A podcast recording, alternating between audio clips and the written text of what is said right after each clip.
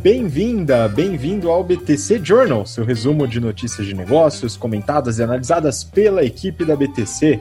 Meu nome é Gustavo Habib, eu sou instrutor de Soft Skills e Marketing pela BTC e no episódio de hoje, hoje é dia 29 de outubro de 2020, o ano está chegando no final, hein, pessoal? Com muitas idas e vindas, a gente está chegando no final do ano, daqui a pouco novembro, e no episódio desta semana, né, falaremos de várias empresas, né? A gente vai voltar a falar de Tiffany LVMH, Avan, Trackfield, que fez seu IPO finalmente, comentaremos sobre o mercado de marcas esportivas, Adidas e Under Armour. Falaremos da reserva recém-adquirida e também de uma marca de uma blogueira, Nativossa. E, por fim, né, por fim não, né, tem mais um monte de coisa aqui. A gente vai falar do mercado de pet, com a Pet Love adquirindo a Dog Hero, a Pets, a, os, e os resultados de Mattel, Coca-Cola, Cielo e também a IPO da Método Engenharia, Bemobi e o grupo dono da Imaginarium. Tem coisa pra caramba, né? Para acompanhar aqui nessa, né, nessa jornada toda, estou com Mayara Rocon, instrutora de estratégia e marketing pela BTC. E aí, Má, tudo bem? Oi, Rabi, tudo bem? E você, Renato? Prazer estar aqui com vocês, prazer estar aqui com vocês, ouvintes. Boa! E também Renato Aracaki, instrutor de finanças corporativas, valuation e estratégia. Fala aí, Renato. Fala, Gustavo. Fala, Maiara. Fala, pessoal. Tudo bem? Né, o ano está acabando e a gente está com aquele, né, aquele sentimento dúbio. A gente não sabe se termina logo esse ano, mas aí, porque o ano está péssimo, né? mas a situação tá a mesma, então se terminar antes de 2020, 2021 vai continuar ruim, né? Então a gente não sabe se é melhor dar uma estendida ou se terminar logo, né? Mas enfim, faltam dois meses aí para finalizar o ano. Queria mandar um abraço para todas as turmas do GBP, a gente está evoluindo bastante aí no, no desenvolvimento do pensamento estratégico, muito interessante. Também para os nossos parceiros comerciais, né, os nossos clientes corporativos, a gente vem fazendo bastante treinamento em company, muito interessante pessoal de um dos clientes me mandaram, é, o pessoal me mandou um, uma mensagem ontem lá sobre um fruto que saiu ali das discussões do Strategic Talks, um dos principais treinamentos em companies que a gente tem. Inclusive, se vocês têm interesse em ter discussões estratégicas dentro do seu time, para você conseguir apurar esse pensamento estratégico, esse é um produto que a gente faz em company que ele é extremamente demandado, né? Então a gente já fez só esse nesse período de pandemia em mais de cinco empresas e a gente está né, de vento em polpa aí fazendo todas essas discussões estratégicas dentro do seu time. Então entre em contato com a gente caso você queira eventualmente trazer esse treinamento para sua equipe. Perfeito. E temos os nossos cursos abertos. A gente tem o Strategy in Finance, que está com as inscrições abertas e a galera está se inscrevendo bem. Bem interessante, legal. Vai começar em janeiro. As turmas do General Business Program também, que começam em janeiro com turma de férias e primeiro semestre do ano que vem também, turmas abertas. GFP, General Finance Program, nosso curso especia especializado em mercado financeiro. E nossos cursos de modelagem, que são os cursos que vão começar agora no final do ano. Então, ainda há tempo para você fazer um treinamento com a gente aí. Então entre no nosso site www.btcompany.com.br que aí você vai ver ali todas as turmas que estão com inscrições abertas. E vamos para cima.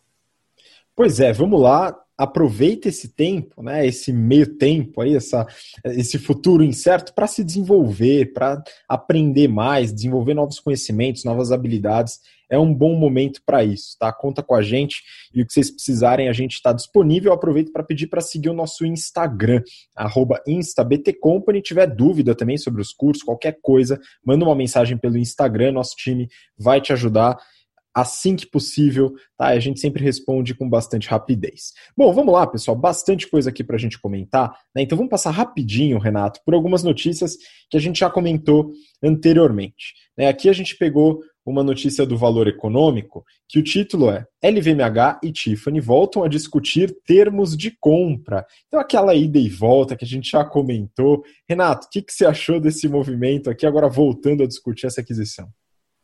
Pois é, Aparentemente, a estratégia da LVMH está dando certo. Ela entrou lá com um pedido de renúncia ao acordo que ele tinha firmado antes da pandemia E aí começaram as brigas, a gente até divulgou e discutiu isso no, acho que uns três ou quatro BTC de ano passado, que isso é uma estratégia de negociação. Você fala que não vai, quer comprar para conseguir abrir a negociação de novo para você corrigir o valor que foi acordado lá atrás. Aparentemente funcionou, eles estão rediscutindo isso, eles estavam, né, fecharam lá o, o acordo antes, pré-pandemia, era 135 dólares por ação, agora já estão falando algo em torno de 128, 129, parece que a Tiffany não quer baixar muito de 130 mas aí já dá um belo de um ganho, né, uma economia em, em, dólar, né? Você fala assim, ah, mas só 5 dólares por ação, mas você não sabe quantas ações tem a empresa, né?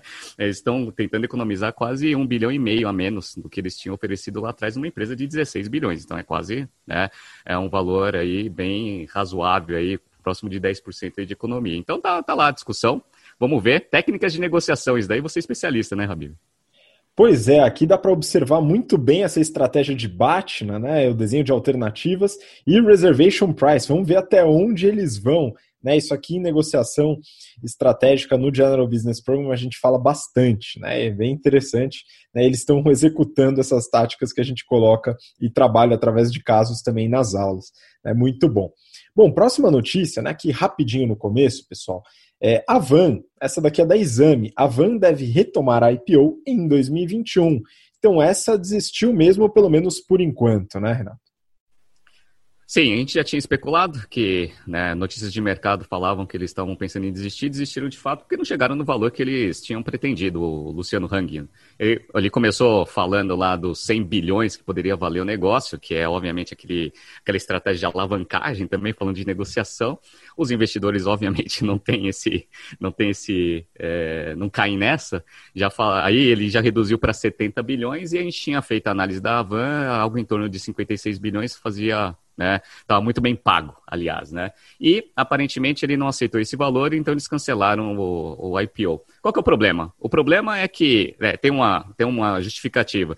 2021, você já passou eleições aqui no, no Brasil, então ele está muito ligado com essa parte de eleições, então pelo menos sai é, da pauta de, da discussão do IPO esse tipo de influência dele né, no meio político. No entanto, os resultados da Avan eles vêm caindo, ah, principalmente por causa de, de pandemia, etc.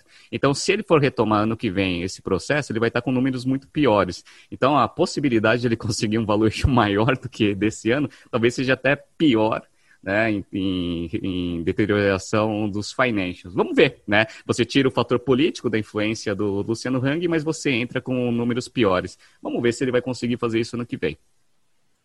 Pois é, é uma expectativa, né? Uma empresa grande em resultado, né? Com todas as polêmicas, principalmente envolvendo o seu fundador, Luciano Hang, que é responsável pelas operações, mas vamos observar o que acontece no próximo ano. E aí, mudando um pouquinho de, de, de empresa, né, de tema, né, a gente vai começar a entrar na parte de é, esportes, né, de moda esportiva, e aqui também um IPO que a gente comentou, Renato, que foi da Tracking Field. A gente analisou o prospecto, comentou aqui, então você que está ouvindo a gente ou assistindo pelo YouTube, né, a gente fez esse episódio falando da Tracking Field, então dá uma olhada lá no histórico, a gente entra no detalhe, a gente não vai fazer isso agora, mas temos o resultado né, daquilo que a gente comentou naquela época. Essa notícia é da Forbes, o título é IPO da Tracking Field sai abaixo da faixa prevista e movimenta 523 milhões de reais. Renato, como havíamos é, comentado, muito possivelmente uma reduçãozinha aí de fato aconteceu. Sim. É, o pessoal sempre me pergunta assim: ah, o IPO vai sair, não vai sair? É tudo depende de uma lógica de valor de mercado. Se você, os sócios é, que vão fazer a abertura de capital, eles estão dispostos a diminuir um pouco do valor da empresa dentro desse cenário para fazer a abertura de capital, aí o IPO sai. Caso contrário, que é no caso da Van, né, do Luciano Hang, ele não estava disposto a baixar de 70 para 50 bilhões o valor do negócio, ele resolveu desistir. Na Track Field, não. Eles abriram mão. Tanto é que o IPO saiu abaixo da faixa mínima que eles tinham predeterminado. Eles colocaram uma faixa entre 10 e 65 por ação. 14,95, o negócio saiu a 9,25 segunda-feira, então já saiu bem abaixo da, da faixa mínima ali, mas eles estavam dispostos porque provavelmente eles acreditavam que esse valor estava bom, estava de bom tamanho para eles. E aí foi ótimo o timing, né? Porque primeiro que no primeiro dia já caiu um pouco as ações, e aí ontem, né, foi uma desgraça total o mercado financeiro e parece que hoje também vai ser, é, as ações já caíram para 9, então bem abaixo aí dos 10,65, que era o piso do, do, da faixa deles. Mas enfim, saiu, captaram dinheiro, os sócios conseguiram fazer uma secundária boa, colocaram um pouco de dinheiro na, na companhia, até para aguentar um pouco aí dessas incertezas do futuro que a gente não sabe o que vai acontecer, Europa já fazendo lockdown novamente, vamos ver o que vai acontecer aqui no Brasil. Pois é, é importante, né? Aí falando do, dos investidores para entenderem, né, que legal que tem os juros baixos, essa, esse intuito das empresas de realizarem IPO e captarem dinheiro que atrai os investidores. Ao mesmo tempo, você tem uma perspectiva macroeconômica muito difícil e também de vendas das empresas, né, de faturamento, receita, lucro, etc., que também tira um pouco desse apetite. Né? Então o pessoal está procurando boas oportunidades, baratas. Né? Então, às vezes, a gente tem que ceder um pouco no valor. E algumas empresas não querem, como foi o caso da Avan que você comentou, e o caso da Track and Field, que falou, beleza, então vamos mais baixo. Boa. Agora vamos falar sobre marketing, né, sobre marcas esportivas. Né? E aí a Mayara entende bastante do assunto aqui, e eu trouxe uma notícia da Exame, e o título é Adidas avalia possível venda da marca Reebok. Então, Ma, como está a situação da Adidas? Né? Por que esse movimento né, de tentar vender essa marca que é bastante conhecida no mercado esportivo? Então, vamos lá para um pouquinho de história, porque não é a primeira vez que esse tipo de boato está no mercado. Né? Lá em 2016 já estava se falando de que a Adidas não queria mais a Reebok, até por isso que ela acabou fechando algumas lojas, não renovou alguns contratos. Mas no fim, isso foi mais uma estratégia para poder melhorar a lucratividade da Reebok, que na época caíram as vendas mesmo, com esses fechamentos, cancelamentos, mas conseguiu cortar despesas num ritmo mais acelerado e conseguiu recuperar a rentabilidade lá no início de 2019. Então, um processo de quase três anos, né? Mas que melhorou a empresa. É, só que aí, né, agora com a pandemia, veio outro rebuliço para a empresa. E a Adidas perdeu vendas, perdeu 33% de vendas nesse segundo trimestre, mas a Reebok perdeu mais, perdeu 42%. E aí vieram esses rumores de novo de que eles estariam no estágio inicial de um estudo de venda da Reebok. Então, até talvez tenham retomado algum plano, mas que né, deu, né, não deu continuidade por causa do aumento da lucratividade antes. Então já tem aí alguns interessados, né, segundo esses rumores, mas a empresa não confirmou nada. E a princípio eles estavam querendo arrecadar 2 bilhões de euros com essa venda, mas agora com a pandemia, que também piorou o estado da Reebok, eles devem estar revendo esse valor, né? E só como comparação aqui, né? Então, mesmo que eles estivessem projetando arrecadar 2 bilhões com a venda, eles compraram a Reebok lá em 2006 por 3,8 bi de dólar. Né? Então, eles estariam vendendo aí por um valor abaixo do que eles compraram e sem correção de juros né, de investimento. Mas talvez a, a ideia seja, vamos vender enquanto ainda tem valor, né? Pois é, mas agora você me lembrou de um caso que a gente compartilha nas aulas de negociação, que é o caso do Yahoo, né? Esse aqui é antigaço, né? Que ele teve uma proposta pela Microsoft de aquisição, negou, achou o valor muito baixo, a oferta era algo em torno de 40 bi, né? E aí depois, né, enfim, a gente conhece a história, já acabou sendo adquirida pela Verizon por um preço muito abaixo daquele. Né? Então é aquela velha é, depreciação do valor do ativo, que maravilha, né? Bom, mas vamos acompanhar porque a Adidas ainda, apesar das dificuldades, né, ainda tem um market share muito, muito alto dentro desse mercado e agora a gente vai muito abaixo da Nike, né, mas ainda alto. E inclusive a gente falou já da Nike, né? O Renato fez uma análise bem legal, faz cerca de dois meses, se eu não me engano. É, dá uma olhada no histórico do BTC Journal, que a gente fala bastante sobre isso. E recentemente a gente falou da Nike no Brasil, né, que foi também adquirida, e esse movimento a gente falou aqui. Beleza? E agora vamos para outra, Mayara, que essa, enfim, essa daqui é um pouco mais difícil. Né? Neofeed, a Under Armour queria estar um passo à frente da Nike hoje pisa em ovos. Né? E essa aqui, se a Adidas está com dificuldade a Reebok né, nessa possível venda, pode acontecer, Under Armour parece que está um pouco abaixo, né? Desculpe o trocadilho, mas enfim. Comenta aí. Então vamos lá, né? Under Armour ela surgiu com o Kevin Plank é, jogando futebol americano na Universidade de Maryland e percebendo que as camisetas que eles usavam por baixo ali daquela armadura de proteção acabava ficando pesada conforme os jogadores iam suando, e aí ele resolveu fazer uma camiseta de tecido especial. Fez o protótipo dele em 95, né? Essa camiseta ia absorvendo suor e deu certo, né? Então eles começaram a crescer. Ele já falou algumas vezes que a, o objetivo dele era né, pegar o trono da Nike de primeiro em artigos esportivos e estavam indo bem, né? Lá em 2000 foi o auge deles. Em 2004, eles chegaram a ter é, 200 milhões de dólares em vendas. 2005, eles fizeram IPO e pegaram né, uma arrecadação aí de 157 milhões. Em 2010, eles chegaram a valer 15 bilhões de dólares no mercado. Né? O que talvez não tenha dado muito certo é que na cabeça do fundador eles tinham que investir em tecnologia, mas não necessariamente tecnologia de tecidos.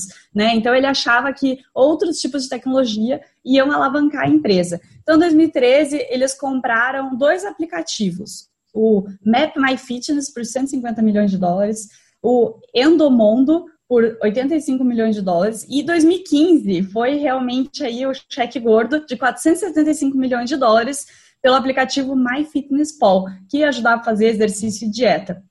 E tinha 150 milhões de usuários. Então ele achava que com esse banco de dados de usuários, né, muito dado de como as pessoas é, se exercitam, ele poderia desenvolver produtos, fazer marketing diferente. E realmente foi uma visão aí bem à frente, né? Se hoje a gente está falando de comprar aplicativo para ter dados, né? 2013 foi uma estratégia legal. Só que ele não pensou em tudo que isso podia acarretar. Então, por exemplo, né? É, tinham dois desses aplicativos que ele comprou que não davam lucro, né? Então ele ainda tinha que investir no aplicativo, né? Para tapar o buraco. Fora que para você pegar os dados, usar, transformar uma campanha de marketing inteligente, você também tem que investir. E aí, provavelmente, ele não estava esperando isso. Aí tem também um comentário aqui de uma especialista de marketing na notícia que fala que o problema deles não é só financeiro, é estrutural. Né? Então ele, ela fala que eles cometeram erros clássicos de marketing. Por quê? Eles começaram ali como uma marca esportiva de alta performance, premium, aspiracional. Só que aí, quando eles falaram, ah, beleza, agora a gente vai expandir, né? Eles foram para redes mais baratas, né? Eles começaram a sair um pouco ali do premium. E aí acaba, e também fizeram né, uma, uma diminuição de qualidade. Acaba que né, a marca sofre com isso, você não consegue mais ter aquele aspiracional que você tinha antes. Então, o que, que foi acontecendo, né?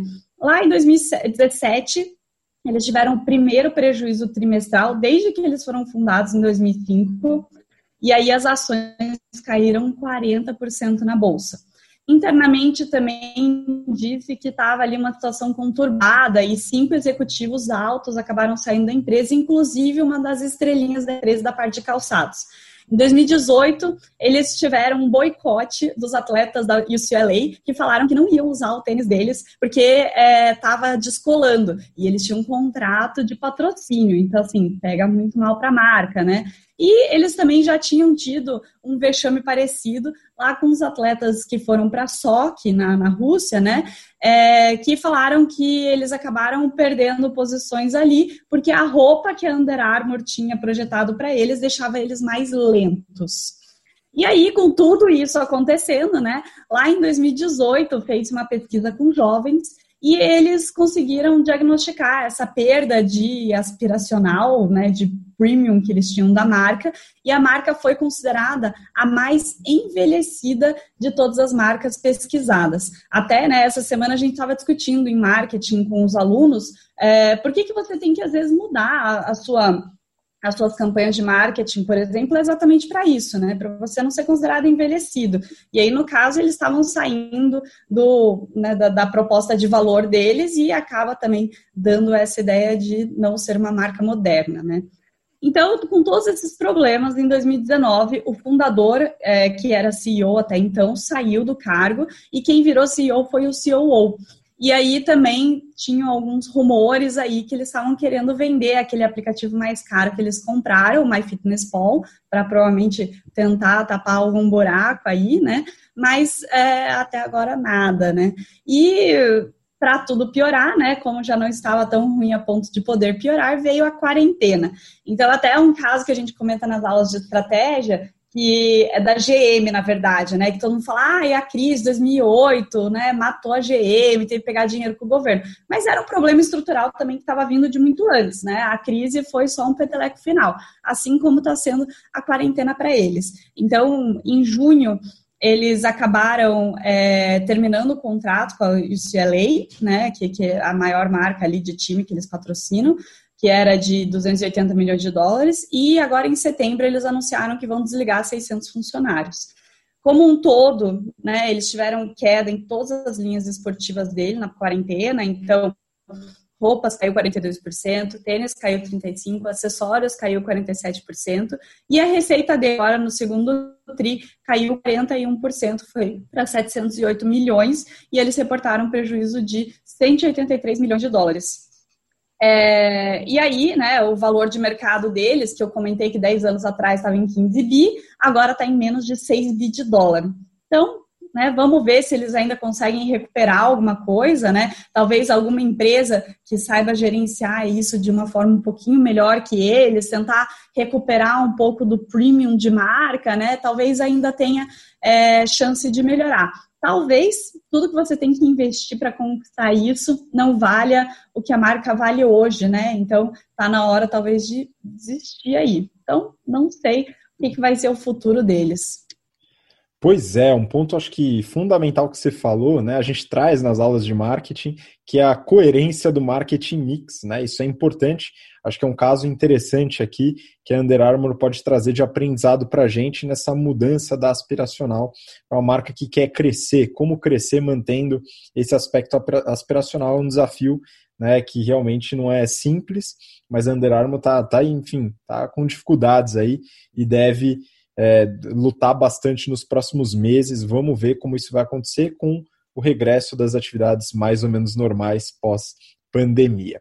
Bom, vamos seguir agora falando de mercado de moda. Né? Agora, Renato, né, sempre atento ao mercado de moda, vou trazer uma notícia aqui que um monte de gente pediu. Né? O pessoal dos cursos queria que a gente comentasse porque queria. Então, vamos lá. Essa daqui é da Exame. Arezo compra reserva, chega a 13 marcas e passa a vender roupas.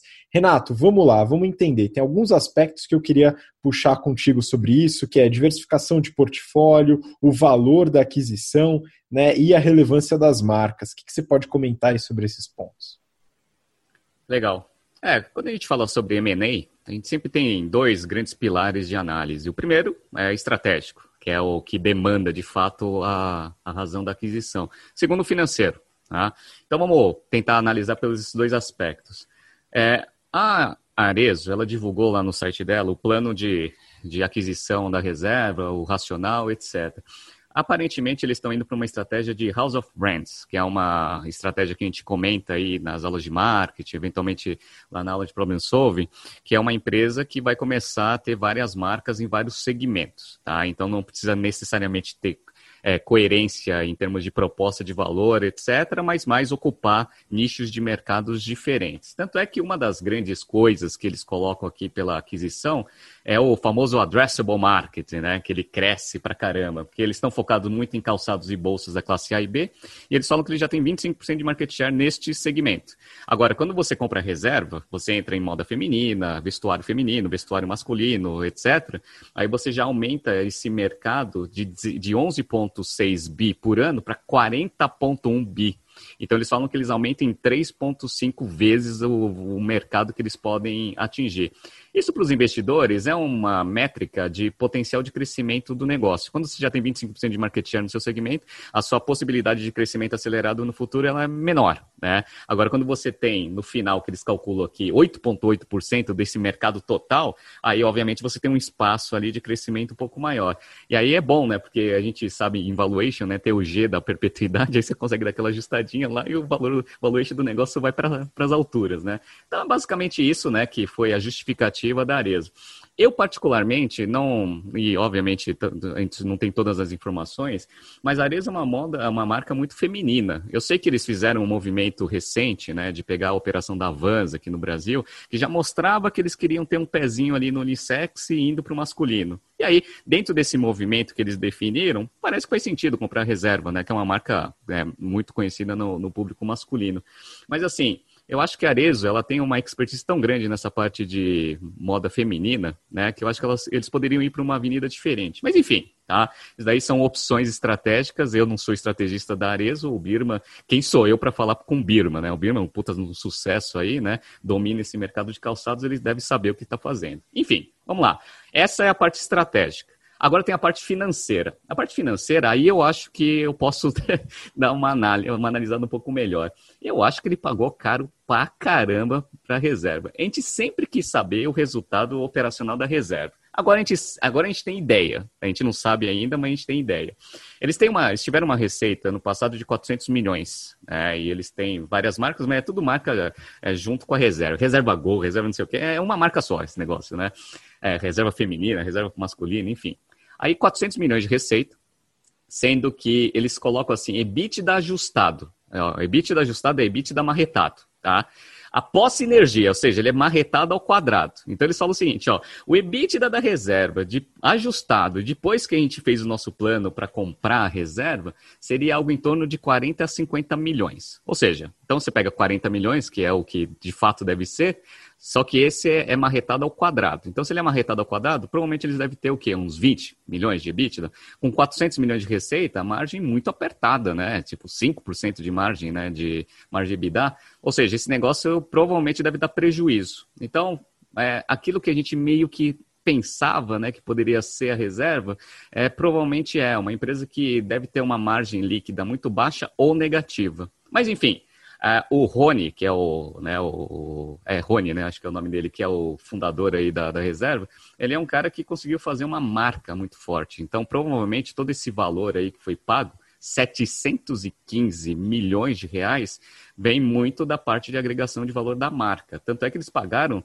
quase 18 vezes EBITDA marretado ao quadrado, né? Então, provavelmente esse EV EBITDA deve ter sido algo em torno de uns 25 vezes.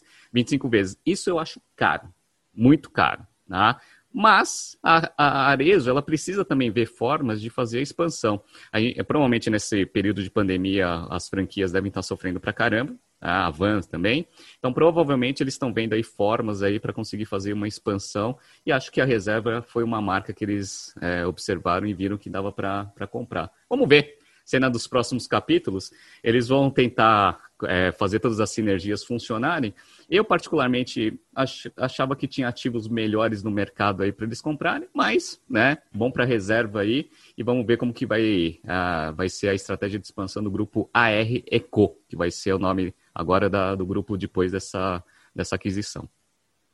Muito bom, né? Eu posso falar que eu já marquei um evento na minha agenda aqui para 2025 para ver o resultado da Arezo e avaliar se teve alguma baixa contábil, tá, Renato? Está aqui na minha agenda para a gente avaliar se isso vai acontecer ou não, porque eu concordo com você, achei bastante caro, apesar de gostar muito dos produtos da reserva, como consumidor estou satisfeito porém acho que foi um pouquinho esticado. De qualquer forma, vamos seguir né, para a próxima notícia, ainda no, no, no mercado de moda.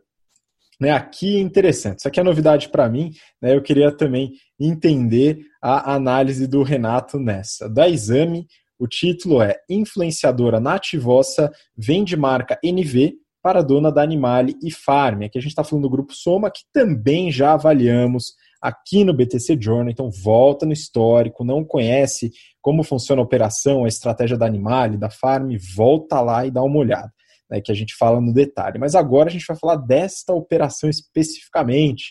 E aí, Renato, valeu a pena? Como é que tá esse negócio aí dessa influenciadora? Parece que fatura bem o negócio. Legal. O pessoal abriu a carteira aí essa semana, principalmente no mercado de moto, para fazer aquisições. É... Bom, o grupo Soma, a gente já sabia e já estava esperando que ele iria anunciar alguma aquisição no curto prazo, porque ele fez a abertura de capital falando que queria captar dinheiro para fazer aquisições. Então ele já tinha falado que ia acontecer e de fato aconteceu. Essa marca para mim foi uma surpresa, porque eu trabalhei com moda feminina até mais ou menos final de 2015. Né, onde eu trabalhei na Restock, trabalhei lá na SUC, etc. Né? E aí depois eu fui lá para a lingerie, e na lingerie eu fiquei muito mais focado na parte de moda íntima e esqueci um pouco desse negócio de moda feminina, vestuário. E ela foi, né, essa marca Nativoss, ela foi criada por uma influenciadora digital em 2012, fazendo ali toda a parte de, né, de moda, etc., para um público mais seleto, né, público A ali, né. E aí ela foi criando notoriedade dentro da, do Instagram e de todas as redes sociais abriu a marca dela. E, cara, é, o, o, crescimento dela nos últimos anos é impressionante. Em 2016, ela tinha um faturamento de 3 milhões, em 2017 já foi para 5, 2018, 25, e ano passado foi 98, quase 100 milhões de receita. E tem uma projeção para esse ano de 2020 de 170 milhões de receita, com cinco lojas físicas, só cinco lojas físicas, e trabalhando muito forte nas vendas e-commerce e atacado. Tá? Ele fala, ela fala que, aqui nos, no, nas informações do Grupo Soma, 52% da receita da, da empresa vem de loja física, 36% e-commerce e 12% de atacado. Tá? E eles falam que o racional faz sentido nessa aquisição porque eles preenchem um gap na, na, no portfólio deles de moda feminina, que eles têm lá Cris Barros, que tem um preço médio acima de mil reais, e tinha Animale, ali em torno de uns 600 reais preço médio dos produtos. E essa Nativossa, ela tem um preço médio de 730 reais. Então é um negócio caro, né? Ticket médio ali acima de 1.200 reais, né? A Maiara que que gosta de gastar dinheiro com moto, brincando, tá? É, pode ir para Nativossa e comprar umas roupas, né? E eles focam bastante nisso, nesse tipo de, de segmento aí de moda feminina. Então eles têm a Animalia, a Brands, a Maria Filó, a Farm, etc. Eles falaram que vão fazer mais aquisições ali na moda feminina e estão procurando empresas para fazer aquisições também em fitness, né? E roupas é, conf, que eles chamam, né? Que é essa parte de yoga, etc. Vamos ver o que eles vão fazer. E agora, essa é a parte estratégica. A parte financeira, que eu acho que é interessante, e aí você vê o racional aí de um investimento que eventualmente pode dar retorno, né? Eles pagaram sete vezes EBITDA, né? diferentemente de 25, né? Que a gente viu lá da, da Arezo pagando para reserva. Sete vezes, tá? Então eles tiveram ali um EBITDA de 30 milhões. Cara, com 100 milhões de receita, 30 milhões de EBITDA, é uma margem de 30, né? É muito fácil fazer essa margem, né? Cara, uma margem EBITDA excelente, muito melhor do que sim, entre 5 e 10 lá da, da, da, da, reserva. Então, eu fiquei impressionado com essa marca Nativossa, não conhecia, um negócio espetacular. É, eles falam que eles têm uma receita por metro quadrado das lojas físicas de 8 mil reais. Cara, 8 mil reais. A média de mercado, pelo menos no público premium ali, é 2,5. 2,5. Ela tem oito vezes é, receita líquida, é, receita por metro quadrado. Então eu vi ali que mais ou menos as lojas têm, na média, né, essas cinco lojas têm 107 metros quadrados. E ela consegue um faturamento mensal e por loja de uns 850 mil. Tá? É muita coisa por metro quadrado. Por que, que, é importante essa métrica de metro quadrado? Porque o metro quadrado ele mostra a produtividade na parte de custos também. Tá? Então, quanto que você paga de aluguel, quanto que, quantas pessoas tem né, na parte de folha de pagamento, tudo é meio proporcional ali ao tamanho da loja. Então, assim, esse negócio deve dar dinheiro pra caceta. 30% de margem EBITDA, excelente. Tá? Então, o grupo soma aí fazendo essas aquisições. Eu acho que pagou um múltiplo bem razoável, muito bom, né? e que agora vai integrar essa marca Nativossa dentro, a Nat, é NV, né, dentro do portfólio, mas vai aparecer mais aquisições no futuro. Vamos ver aí o que vai acontecer. Pois é, muito bom. Né, é interessante entender né, as diferenças, né? A gente fala até do aspecto financeiro dos múltiplos, né? E essa análise específica do varejo que o Renato comentou, né? A gente comenta sobre isso também no General Business Program, quando a gente comenta casos específicos de certos mercados. Né? Então, essa análise de receita por metro quadrado, como o Renato falou, é, é, calcula de forma interessante a produtividade da loja.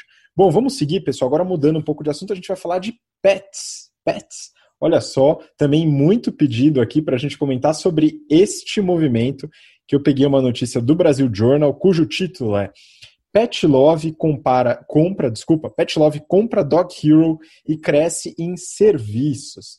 Né? Aqui a gente fala dessa aquisição, não é a primeira aquisição que a Pet Love realiza, a gente já comentou anteriormente. Né? Eu queria que a Mayara comentasse né, sobre a Pet Love. A Pet Love a gente já falou aqui, inclusive o Márcio, acredito que acompanha alguns episódios, já acompanhando um abraço aí para o Márcio, fundador da empresa. A gente tem bastante gente que fez os cursos que estão na Pet Love. Queria aproveitar e mandar um abraço para um amigo meu que está lá também, recentemente entrou, o Jardel, um grande abraço. Enfim, vamos lá. Mayara, como está agora, como foi essa aquisição, né? É, como que ela entra no portfólio da Pet Love e você tem algumas informações aí sobre a Pet Love também, manda bala. Ótimo, né? Então essa Dog Hero aí, ela é de 2014, ela é um marketplace com serviços pet. Então tem lá hospedagem, é, passeadores, creche, pet sitter, veterinário, e ela tem hoje já 1,4 milhão de clientes. A Pet Love, como tu falou, a gente já conhece, né? E dando uma informação a mais aqui, né? Esse ano eles estavam querendo aumentar o faturamento para 440 milhões, um crescimento de 44% versus do ano passado. Mas é, com, é, com a quarentena, né, e o pessoal ficando em casa, eles estão é, projetando aí um aumento e receita indo para 545 milhões. Então, é, eles estão muito bem, né? E faz sentido que eles estão querendo fazer outras aquisições também para diversificar esse portfólio de produtos e serviços deles, né? É, eles estão com mais de 65% da receita vindo de assinatura e eles, é, essa, essas assinaturas estão crescendo 80% ao ano. Hoje eles já têm 160 mil assinantes. E eles acham que, junto com a Dog Hero, essas assinaturas só no primeiro ano devem crescer 15% pela adição de serviços. Então, eles começaram lá como uma, né, uma loja, né, e-commerce só, é, depois eles expandiram para ter assinaturas, para ter receita recorrente, né? E agora eles falaram que querem ser o maior ecossistema pet do Brasil. Então, se você tem um pet, precisa de qualquer coisa, você entra é, em contato com a Pet Love, que eles querem oferecer tudo que você precisar. Hoje eles têm 4,2 milhões de clientes e vão, isso vai se somar aos 1,4 milhão da Dog Hero. E o legal aqui é que eles têm um overlap bem pequeno de clientes, então é praticamente uma soma mesmo, que o overlap é de menos de 300 mil clientes. É, eles uh, acreditam também que eles vão ter um incremento aí de 4% de ticket médio, 2% de frequência e uma redução de custo de aquisição de cliente de 30% a 50% mais ou menos. E aí, no fim, né, com tudo isso, o lifetime value dos clientes deve crescer 26%, né? Então, super legal, uma sinergia aí também calculada de mais de 100 milhões de reais. Então, como o Habib comentou, eles já fizeram outras aquisições, teve a VetSmart, teve a Ventus, né? E eles estão crescendo aí, realmente ampliando, né? Não só comprando é, players iguais a eles, mas realmente ampliando o que eles oferecem para os clientes. E aí, por fim, essa compra ela foi feita por troca de ações, então os donos da Dog Hero vão ficar com 7% dessa nova empresa e eles permanecem na Pet Love, então um vai ser head de assinaturas, o outro de serviços. E eles também fizeram uma parte da compra por cash para o Rover, que era um, um investidor americano, é, poder fazer a saída deles. Então é isso, super interessante, né? Uma empresa que a gente gosta bastante, tem uma estratégia muito legal e fazendo aquisições aí para ampliar os serviços. Muito bom, né? Uma empresa que a gente gosta mesmo e um mercado promissor. A gente falou desse mercado, é, o Renato vai lembrar, acho que a Mayara não estava nessa época, que a gente analisou o prospecto da Pets. Né? Então, uh, dentro desse prospecto, a gente analisou o mercado de pets como um todo, né? não só a empresa. E o mercado tem se mostrado não só resiliente à crise, como crescente. Né? Então, esse é um ponto importante. E aí, para a próxima notícia, né, mostrando aí que mesmo a Pet Love sendo uma empresa boa, etc., crescendo, ela tem concorrente de peso, que é a própria Pets. Né? Então, peguei aqui na exame, o título é Pets quintuplica venda online no trimestre e mira serviços como Dog Walker. Então, Renato, aqui, né, acho que você deu uma olhada né, na, na Pets, fez o IPO, tá com as ações performando bem, né? E como que tá o resultado operacional, hein? Legal. Bom, Pets é um negócio que quando a gente analisou o prospecto do IPO, antes de cancelar e depois ir fazer de fato o IPO, a gente viu que era um negócio muito bom, ah, operacionalmente falando, e o mercado é um mercado extremamente promissor, como você mesmo falou, e a Mayara também já ah, falou aí um pouco da análise da Pet Love. Os resultados da, da Pets nesse terceiro trimestre e no acumulado dos primeiros nove meses foi excelente. Né? Eles tiveram uma, uma, um aumento de receita de 41,7%, né? pegando no, nos primeiros nove meses. É, eles tiveram uma, uma vantagem em relação aos outros varejistas, porque, principalmente de moda, que é, a PET é como se fosse um serviço essencial, então as lojas não fecharam. Tá? E também houve aquele aumento né, de compra de pets, né, o pessoal em casa, né, então queria ter uma companhia, então o pessoal comprou bastante coisa, então o volume cresce. Same Store Sales aumentou 22,5% nesses primeiros nove meses. Então a receita chegou a 1 bilhão 181 contra 833, então aquele aumento de 41,7. A margem bruta aumentou também, foi de 40,1 para 40,7. Por quê? Porque a representatividade de receita de não alimentos aumentou e a margem é maior. Então, é, alimentos tinha uma representatividade mais ou menos de 54%, caiu para 52%. Então, toda aquela parte de não alimentos, acessórios, serviços, etc., que a Pets faz, aumentou a representatividade, consequentemente a margem bruta também aumenta. E a margem EBITDA aumentou de 9,1 para 9,6, com uma margem líquida agora de 4% contra 2,5%. É uma margem apertada, a gente sabe, é varejo de uma forma geral. No entanto, operacionalmente, eles mantiveram a eficiência que eles demonstraram no prospecto do IPO e agora, pós abertura de capital, também mostrando essa rigidez no crescimento. Onde eles apostam bastante no crescimento, como a própria, o highlight da notícia disse, no online. Então, eles tiveram, nos primeiros nove meses do ano passado, uma venda e-commerce de 56 milhões. Agora foi para 259 milhões nesses primeiros nove meses. Então, um aumento aí de 358%. Então, eles estão tentando fazer essa integração mini-channel, né, integrando cada vez mais essas vendas online e offline, para conseguir né, continuar esse ritmo de crescimento que eles têm. É, depois da abertura de capital, eles colocaram 210 milhões para dentro do caixa, o que fez a dívida líquida sobre EBITDA deles, que sempre girou em torno de uns dois, duas vezes, agora está com caixa líquido. Ou seja, a empresa está capitalizada, sem dívida é, bruta, é, sem dívida líquida e com os resultados financeiros muito bons. Eles aumentaram em quase três vezes, mais de três vezes, na verdade, a geração de caixa operacional. Eles geraram 19 milhões nos primeiros nove meses do ano passado, agora geraram 64 milhões. Então, assim, é um negócio bom. A gente já tinha falado lá que dificilmente a gente dá recomendação de compra, etc. Mas a gente tinha avaliado que a Pets era um bom IPO, que valia a pena eventualmente enxergar essa empresa aí depois que ela tenha as ações listadas em bolsa. Enfim, tá? Fica aí, né? Mais um, um player aí nesse mercado que só tem a crescer. Pois é, excelente, né? O mercado ainda em expansão, continuaremos acompanhando né, esse mercado, até porque, como o Renato comentou, as vendas de utensílios, não só a ração, né, tem deixado o mercado um pouco mais movimentado, né, ainda mais movimentado. Bom, vamos lá para a próxima notícia. Né, agora a gente sai um pouquinho e vai falar um pouquinho de resultados financeiros né, das empresas. E aqui, começando também com o Renato, peguei uma notícia do Neofeed. Na pandemia, a Barbie mostra que não está para brincadeira. Adorei o trocadilho, maravilha, Neofeed, parabéns.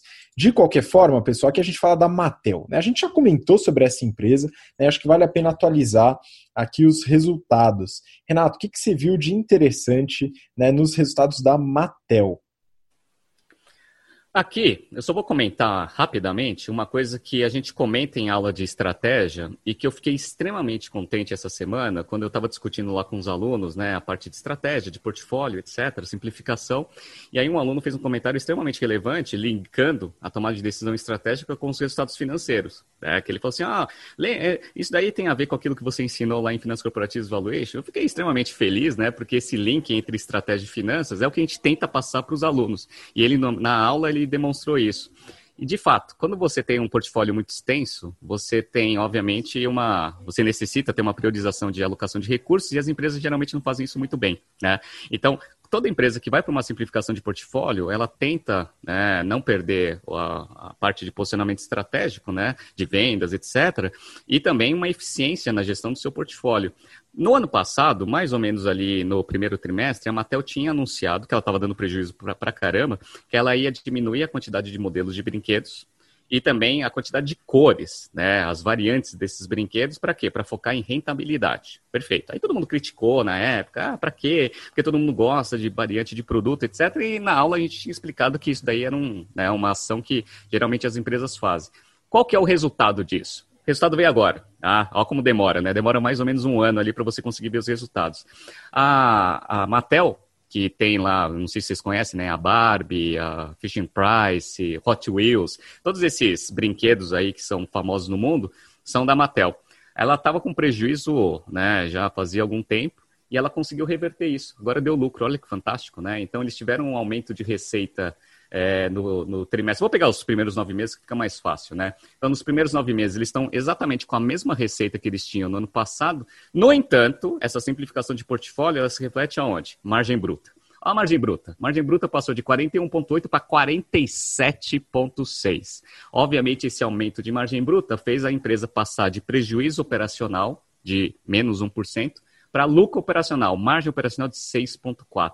Então, isso daí que é o resultado da simplificação de portfólio. Você tem menos opções, você consegue focar nas opções que vão te dar mais rentabilidade, e aí você consegue fazer a gestão de portfólio um pouco mais eficiente, resultando nos resultados financeiros. Só para a gente atualizar alguns números aqui, né? A Barbie representa 26,6% da receita total, 18,4% vem de Hot Wheels, Fisher Price 21%. Fisher Price foi a única linha que teve queda. Ou seja, o pessoal aí no lockdown não está afim de ficar comprando brinquedinho para crianças de até 3 anos.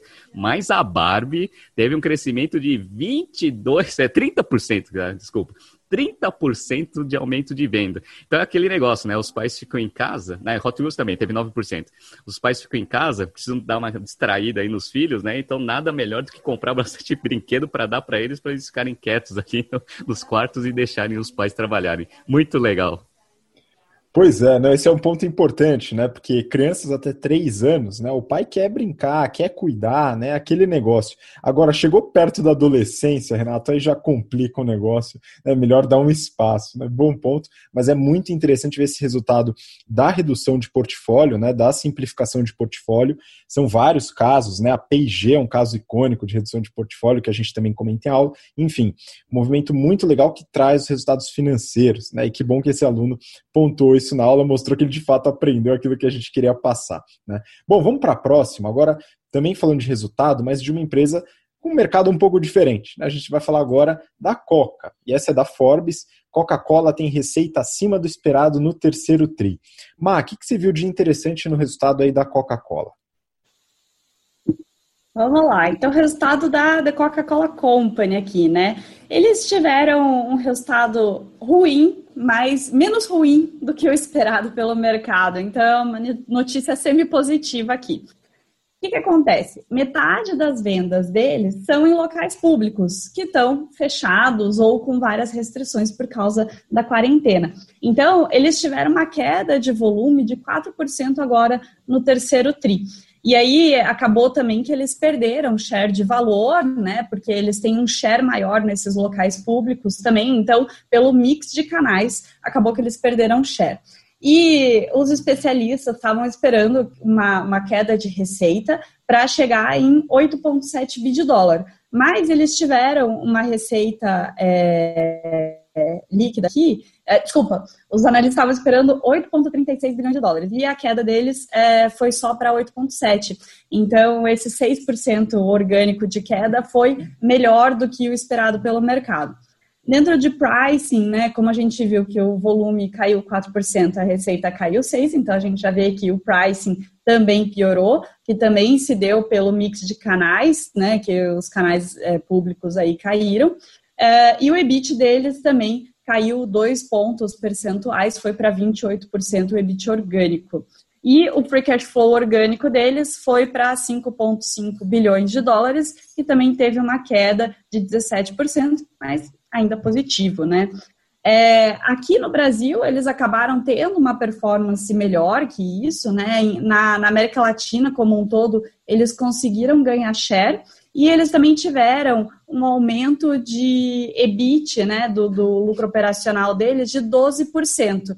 Isso com é, né, moedas comparáveis aí, né, o, o lucro orgânico aqui, é, porque eles fizeram uma bo um bom gerenciamento de despesas, então conseguiram conter essa piora aí da quarentena, uh, com, com segurando o share, né, até crescendo um pouco e até segurando despesa. Excelente. Né? Então, segurar a despesa pode ajudar nesse momento. Né? Um ponto importante que tem a ver com a nossa próxima notícia. Né? A gente vira e mexe, é, é, tem que falar sobre o mercado de adquirência. A gente já passou um tempo falando bastante sobre esse mercado, ele movimentou bastante e tal. E agora vamos atualizar então Cielo, né, o feed. Resultados da Cielo surpreendem, mas analistas ainda enxergam desafios. Renato, como foi o resultado da Cielo neste último TRI? É engraçado, né? Que o pessoal coloca assim, ó, o resultado da Cielo surpreende. Né? E, aí você não sabe se surpreende positivamente ou negativamente, né? É, eu acho que é negativamente, porque nem surpreende negativamente, porque continua né, a queda constante ainda por trimestre. Mas enfim, vamos lá.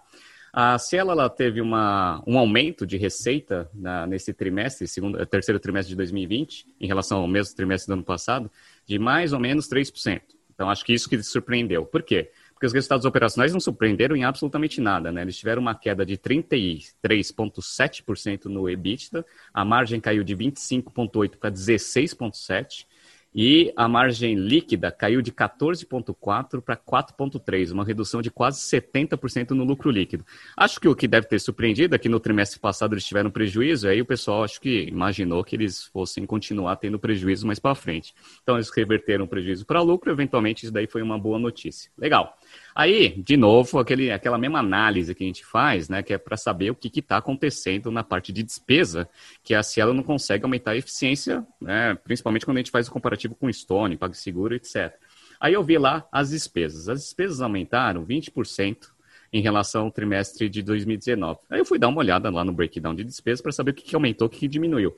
Aí eles economizaram muito, mas muito menos, 25% de redução no marketing, vendas e marketing, reduziram 25%. Eu falei assim, pô, se eles reduziram 25% nos gastos de marketing, onde que vem esse aumento de 20% nos gastos totais? Aí eu fui ver, né? Despesas gerais e administrativas, quase 39% de aumento. E despesas com pessoal, 13,3%. Aí é aquele negócio, né? Já não vou mais comentar isso, porque falam que eu estou implicando com a empresa, mas assim, Será que não existe alguém ali que vai olhar essa, essa, esses financials, essas linhas de despesas aumentam, despesas gerais e administrativas, galera? Gerais e administrativas aumenta quase 40%. Será que não vai ter um iluminado ali que vai ver esse negócio e vai começar a dar uma, uma otimizada né, dentro desse cenário que a gente está passando? A rentabilidade do negócio está caindo. O ROI caiu de 7,4 no trimestre do ano passado, que já estava baixo, para 4,7. O ROA deu meio por cento. Tá? E o ROE, 4,5%, contra 22,5% no ano passado. Ou seja, só indo ladeira abaixo. E eu não estou vendo, como todo trimestre a gente comenta, uma reação dentro da operação da Cielo. Vamos ver a cena dos próximos capítulos. Vamos ver se o mercado aí vai continuar batendo nas ações, porque merece. Ah, o resultado operacional não está dando reação. Pois é, né? Interessante. Eu espero que o ROIC não converja para a Selic, né, pessoal? Vamos esperar aí, né, ver se eles tomam uma decisão de fazer algumas mudanças na operação, né? Porque essa, esse controle de despesas que a Mayara falou da Coca-Cola, não estamos vendo esse tipo de movimentação na Cielo. Né? Não sei com vendas e marketing, mas isso costuma influenciar na receita, né? Então é um ponto que a gente tem que ficar atento. Bom, vamos seguir para as próximas agora, né? O último bloco aqui do BTC Journal, a gente vai falar sobre alguns IPOs, né? Então a gente ainda está nessa, nessa toada de IPOs e aqui eu peguei uma notícia do Valor Econômico. Empreiteira Método Engenharia protocola prospecto para IPO. Renato, você conhece a Método Engenharia desde a faculdade, né? Sim, eles são patrocinadores, não são patrocinadores, mas eles viviam lá na, na Poli, né, que é onde eu fiz engenharia. Obviamente, eles buscavam bastante engenheiro de produção e engenheiro civil. Então, é bem conhecido lá pelo pessoal da, da Escola Politécnica da USP. Pois é, isso numa época que os engenheiros queriam trabalhar com engenharia, né? Olha que maravilha, né? Mas a método protocolou né, o seu prospecto e eu dei uma olhada, né? Enfim, eu, eu, gosto muito do mercado de construção, incorporação. Inclusive, esse é um ponto que alguns alunos vieram perguntar, né? Qual que é a diferença entre construção e incorporação? Porque a gente falou da JHSF no episódio passado, né? Incorporadora, grande, crescendo, trabalha com mercado de alta renda, aquele negócio todo. Você quer saber mais? Volta o episódio, vê lá, né? Mas é interessante analisar né, o que, que é qual que é a diferença dessas atuações, porque tem muita empresa que é construtora e incorporadora, né? E aí, enfim, é, é basicamente a incorporadora, né, ela lida com projetos de viabilidade, né? Então, entender a viabilidade de um projeto, de, de, um empreendimento, né? Então, todos os estudos de viabilidade, a parte de aquisição de terreno, essa estrutura de negociação, e também a parte de é, papelada, né? Então, quando a gente fala da matrícula do imóvel, né? De toda a, todo o trabalho em conjunto com prefeitura, né? Com a parte de, de matrícula fica com o incorporador. A construtora é responsável pela, pelo projeto e execução ali da obra mesmo, né, através de é, contratação de terceiros, mão de obra, compra de insumos e assim por diante. Tá? E a entrega, né, e toda a parte de engenharia. E a Método, ela faz essa parte de construção, ela é a quarta maior do setor né, de engenharia e construção, e ela tem três divisões. Né? Ela, as divisões elas atuam na parte industrial, que faz todas as etapas, prestação de serviços em segmentos que nem óleo e gás, químico, logístico, metais e mineração. Um segmento que trata de construção civil, que aí são vários projetos né, que eles desenvolvem e fazem a gestão do projeto de engenharia e construção, muito focado aqui em é, edifícios comerciais, hospedagem, assim por diante e uma divisão chamada de FAST, ou Fast Engineering, né, que são construções rápidas. Né? A gente vai falar um pouquinho, mas, por exemplo, redes de fornecimento de gás, é, agências de bancos e redes de restaurantes. Né? Então, alguns, alguns projetos aqui, eu vi os projetos deles, tem no site, lá é bem legal. Né? Por exemplo, a gente falou na, no prospecto do IPO da Hidrovias, né, que saiu depois, dá uma olhada lá, mas a gente falou do, dos resultados. Né? Um dos, dos últimos projetos deles, né, de logística, foi o terminal de sal e fertilizantes do Porto de Santos. Quem construiu? Método Engenharia. Né? O complexo Otaki, o Tomi Otaki, que fica ali na região da Vila Madalena, também. Shopping Cidade de São Paulo, na Avenida Paulista, Método Engenharia. O Hotel Unique, muito conhecido em São Paulo, que fica ali na Brigadeiro Luiz Antônio, que parece um navio aquele negócio. Né? Então, a, a Método Engenharia, você vê a qualidade né, quando ela consegue executar uma loucura de um arquiteto. Né? Então, é um edifício muito bem construído, né, de um formato bem esquisito. Né? Outro edifício com formato esquisito né, que eu não vou entrar em detalhes aqui, né, o Infinity Towers. Né, o Infinity Towers é um prédio AAA que fica na, na, na região do Itaim, é, que hoje tem escritórios do Facebook, Credit Suisse, por exemplo, que é, é, se eu não me engano, o metro quadrado mais caro dos edifícios comerciais em São Paulo. Né? Outros, Hospital Sírio-Libanês, Hospital Samaritano, e naquele segmento de Fast, eles têm as agências do Bradesco e McDonald's. Né? Então, as lojas do McDonald's também são construídas pela método engenharia. Então são muitos projetos, né? A gente consegue observar a qualidade da, do produto, né? Das construções. E aí eu fui para os financials lá no, no prospecto e é o seguinte: eles consolidaram os, os financials dos últimos nove meses e dá o seguinte: receita líquida 481 milhões de reais eles tiveram aumento de quase 27% em relação ao mesmo período do ano anterior. Né? Então manteve aí mesmo com pandemia tudo, né? tiveram uma receita interessante. É, lucro bruto, 11 milhões. É, teve uma queda razoável em relação ao mesmo período do ano passado, de, enfim, de 39 milhões para 11, né? Mas aqui é importante entender, pô, a margem bruta é de 2,3%. Aí você fala, nossa, é horrível o negócio.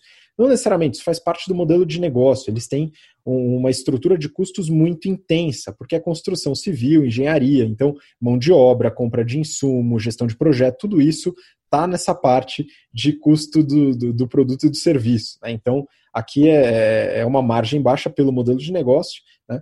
Eles têm um lucro líquido de 19 nesse período de nove meses, 19 milhões, e foi acima do lucro bruto devido à equivalência patrimonial, que eles têm aí um ajuste que não tem efeito caixa.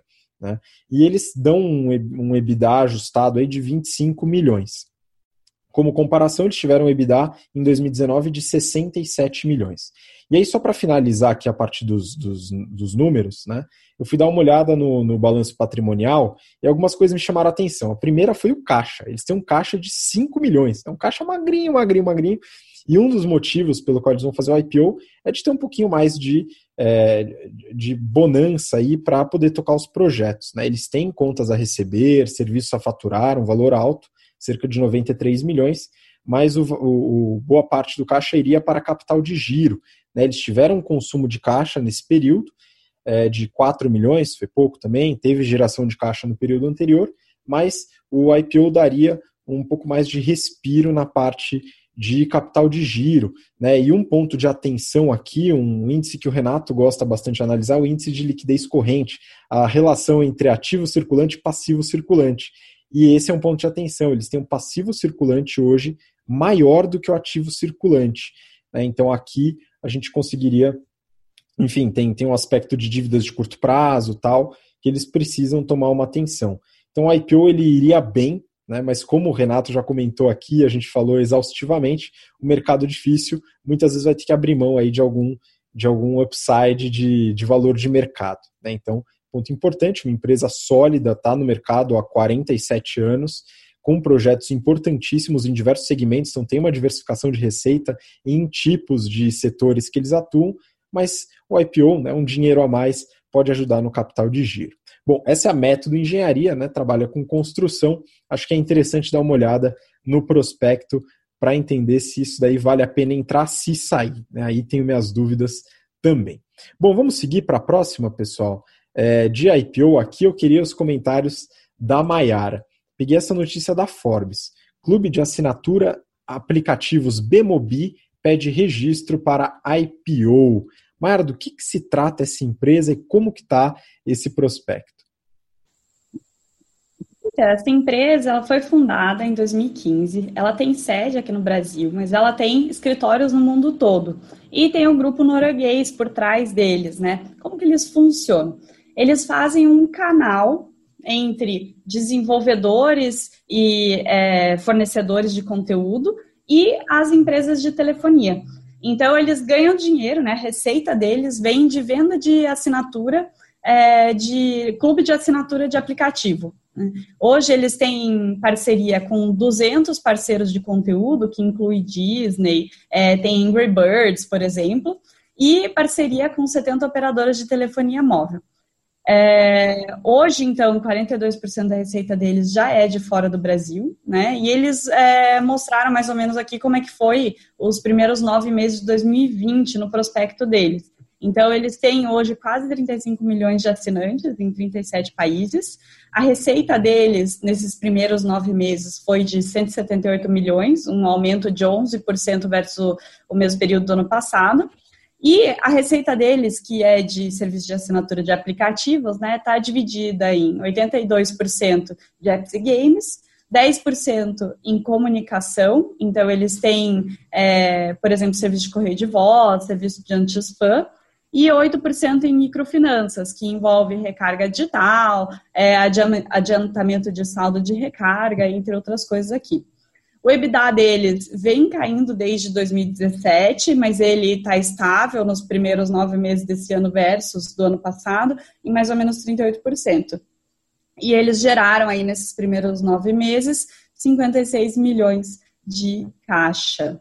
Né? Então eles pediram IPO, porque eles falaram que querem pagar algumas obrigações ligadas à reorganização societária, também querem pagar dividendos que eles ficaram devendo aí nos anos anteriores e comprar ativos. Então, apesar de ser uma oferta primária, tá meio com cara de oferta secundária aí, né? Mas é um jeito deles também é, continuarem crescendo, né? Então, uma empresa interessante, um serviço interessante, faz essa ponte aí entre é, operadoras e desenvolvedores de conteúdo, né? Então, vamos ver, quando eles lançarem mais informações, que a IPO foi realmente para frente, a gente pode trazer aqui mais detalhes excelente. Né? Acompanharemos aí essa empresa para ver se realmente sai esse negócio e como sai. E agora, para a última notícia do BTC Journal, tem que cumprir uma promessa, hein, Renato? A gente falou na semana passada da Miniso, né, de bugigangas japonesas ali, né? E agora a gente tem que falar da Imaginário, não tem jeito, né? Então eu peguei uma notícia aqui da Forbes, dona das marcas Puquê e Imaginário pede registro para a IPO. Então agora a gente consegue ter uma noção boa de como está esse grupo, como está Imaginário. E aí, Renato, o que, que você viu de interessante nesse prospecto? Muito bom. Vamos lá. Só relembrando que a Miniso, apesar de ter cara japonesa, é, os produtos são chineses, né? Tanto é que a empresa é chinesa que a gente falou na aula passada. Mas enfim, na aula passada, no BTC de ano passado. Vamos lá. Ah, esse grupo único, ele nasceu, obviamente, da marca principal deles, que é Imaginário e eles entraram com registro de abertura de capital, que tem mais ou menos o mesmo modelo ali que a, que a Miniso, importando produtos com design, né, o, é o lifestyle product, né, que a gente falou lá na semana passada, é basicamente o que a Imaginário vende. Só que o grupo único, ele tem a composição de três marcas, Imaginário, a Puquê, que faz a parte de pijama, e a MindD, que é uma marca que faz acessórios para casa, decoração de uma forma geral. Então, imagina, né? Vamos lá, hein? Tem lá Puquê, pijama, tem a MindD, que é a parte de decoração, e a Imaginário, que é lifestyle, lifestyle product, né? Ou bugigangas, né? Enfim, é, a representatividade de receita de 2019 de cada um deles é o seguinte: a Puquê representa 52% da receita total do grupo, único, que é o nome do grupo que eles criaram. 47% imaginário e apenas 1% a MindD. Então a MindD é extremamente pequena, né? O, a, a Poké, ela foi adquirida em 2017, com 2018, né? Então eles entraram em operação em 2018 né, integrando o grupo para ganhar um pouco de força, até para fazer essa abertura de capital. Só que assim, olhando um pouco dos financials, eu percebo que essa aquisição é aquele negócio que a gente falou, né? Na hora que você compra, tem tanta sinergia que você pode capturar, que aí parece que o negócio vai explodir. Só que capturar sinergia é uma coisa muito difícil. Então, ó, só para vocês terem uma ideia, eu peguei aqui uns financials históricos. Em 2017, a empresa que só tinha imaginário, ela tinha uma receita de 130 milhões, mais ou menos, com lucro bruto de uns 70%, ou seja, uma margem bruta de 54%, é, com uma dívida líquida negativa, ou seja, caixa líquida, a empresa não tinha dívida, e estava com um EBITDA ajustado ali em torno de 20 milhões. Então, assim, estava com uma margem EBITDA ali de uns 15%, que estava excelente, né? um grupo saudável. Aí eles colocaram a PUC para dentro, beleza. Houve um aumento de receita, né? Foi de 129, 130 para 286, ou seja, um aumento de 121% de receita. No entanto, a margem EBITDA logo no primeiro ano já caiu, né? Foi de 15,4 para 14,9. Beleza, tá? E a dívida aumentou, né? Já teve a dívida bem mais alta ali, 140 milhões de dívida, provavelmente foi usada alavancagem ali para você fazer essa aquisição. Ano passado, ó, ó, a desgraça do ano passado. Ano passado a receita foi menor do que 2018, né? Foi 269. A margem EBITDA caiu de 14,9 para 6,8. Olha que beleza e a dívida líquida sobre EBITDA passou de 3,28 para 7,22. Né? Então a empresa ela fez aquisição para criar esse grupo e provavelmente o que eu estou vendo nos financials é que a integração está bem difícil. Então aquele negócio de sinergia, addressable market, aquelas teses de investimento é, é legal no PowerPoint, depois é difícil executar. Então aparentemente é isso que está acontecendo. E esse ano a empresa está passando por dificuldade. Por quê? Porque ela trabalha com um modelo majoritariamente de franquia. Ah, então eles têm 445 franquias, diminuiu o número de franquias, porque no ano passado eles tinham 476, e agora eles estão tentando se recuperar. Aí aquela representatividade de receita, quando você pega pijama, bugiganga e decoração, que, que você acha que aumentou né, na, na pandemia? Pijama e decoração. A parte de produtos de presentes, é, diminuiu bastante a representatividade. Então, a Imaginário, que representava 47% da receita em 2019, representa hoje Uh, deixa eu pegar aqui, 37. Tá? Então caiu bastante a representatividade de imaginário dentro da receita total. Porque foi para 60% e a parte de decoração foi para 3%. Era 1%, foi para 3%. Então, assim, vamos lá. O que, a empresa tem que fazer e por que, ela está indo para abertura de capital? Ela está indo para abertura de capital para tentar capitalizar a empresa e dar uma, uma melhorada na sua estrutura de capital. Ela vai conseguir isso? Olha, não sei. Eu peguei aqui um múltiplo de VI sobre EBITDA de 11 vezes. tá? Porque a Arezo pagou 20 e pouco, né? E, a, e a, o Grupo Soma pagou 7, tá? Peguei aqui 11. Se eles fizerem a abertura de capital no múltiplo de 11 vezes e vi sobre EBITDA, o market cap deles, ou seja, o valor de mercado ali do, do patrimônio líquido, vai ser exatamente o valor contábil. Então, market value sobre book value é 1. Eu acho que eles não vão fazer isso, tá? Então, eles não vão querer fazer uma abertura de capital com, né, com market to book value de 1, tá? Beleza. Para eles conseguirem isso, eles vão precisar de mais de 11. Só que conseguir mais de 11, usando o EBITDA de 2019, vai ser bem difícil convencer os investidores de que né, é um bom investimento e que o valuation ele é justificável. Então vamos ver aí, né? Tá aí a, a, o registro. Provavelmente eles vão começar a fazer o roadshow agora, né? Para fazer o book building, e aí eles tomam a decisão se eles vão ou não vão. Uma coisa é certa, eles precisam de dinheiro. Se eles vão conseguir no valuation que eles querem, é aquele negócio que a gente discutiu logo no começo do BTC Journal. Vamos ver se o Grupo Único consegue fazer abertura de capital. Mas, infelizmente, foi uma aquisição que não deu resultado e que está piorando os financials do grupo. Pois é, né? E só um último ponto, né? Obrigado pela correção. Eu sempre esqueço da Miniso. A gente comentou, eu fico confundindo, mas é chinesa, né? A gente, enfim, comentou sobre isso na, na, no episódio passado. Mas falando nisso, né? É, boa parte dos, dos itens comercializados vem da China. Então, a estrutura, no caso do grupo, né? Do grupo único da, da PUC da Imaginário, tem uma, uma dependência muito grande no dólar, né, Renato? Isso acaba influenciando bastante, né? Não, sem dúvida. Essas, essas empresas, porque a Imaginário é legal o prospecto da, da, abertura de capital, que ele mostra que ele tem várias empresas que são importadoras. Tem até filial lá na China mesmo, né? Um monte, né? Uma trade, etc. Então, assim, eles têm um racional bom, porque eles têm muita expertise de importação. Ah, então a expertise de importação deles é boa. Só que ter expertise de importação não necessariamente quer dizer que você tem o controle sobre o câmbio. Acho que esse que é o, o ponto principal. Se eles fossem uma empresa que tivesse receita internacional, eu acho que eles até conseguiriam, eventualmente, né, dar uma corrigida. Perde no Brasil, né, mas ganha lá fora e assim por diante. Como eles são 100% receita Bra Brasil, aí começa a ter um problema. Então, assim, né, esse risco cambial, para esse ano especificamente, está correndo muito os resultados da empresa. Então, o EBITDA ajustado até agora, os primeiros nove meses, que tinha sido de 2 milhões no ano passado, ou seja, apertadinho, mas era positivo, está menos 20 agora. Então, assim, está apanhando tanto na parte de receita, por causa da, da quarentena, e também está apanhando na parte de custo, por causa da importação. Enfim, vamos ver se as cenas dos próximos capítulos, como que vai ser o ano de 2021 e o futuro do Brasil, né? Para a gente conseguir saber se esse negócio ele tem viabilidade ou não, né? Para ver se os investidores pagam aí os múltiplos que, eles, que os, os, é, os fundadores querem, que é o fundo esquadro.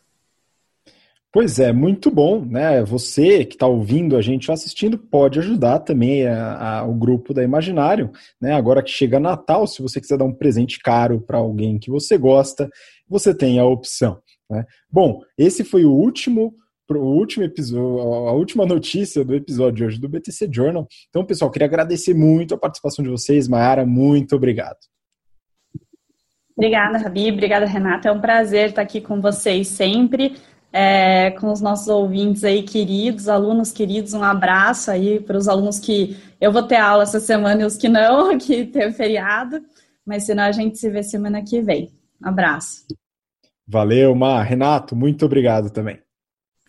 Grande abraço a todos. Não percam o episódio da semana que vem, porque está saindo diversos resultados, divulgação de resultados das empresas, tanto lá fora quanto aqui. Ah, então semana que vem vai ter divulgação de resultado a roda e a gente vai avaliar aqui. Muito bom e obrigado você que acompanhou a gente até agora. E a gente tem encontro marcado para a próxima semana no BTC Journal. Um grande abraço, até lá, tchau, tchau.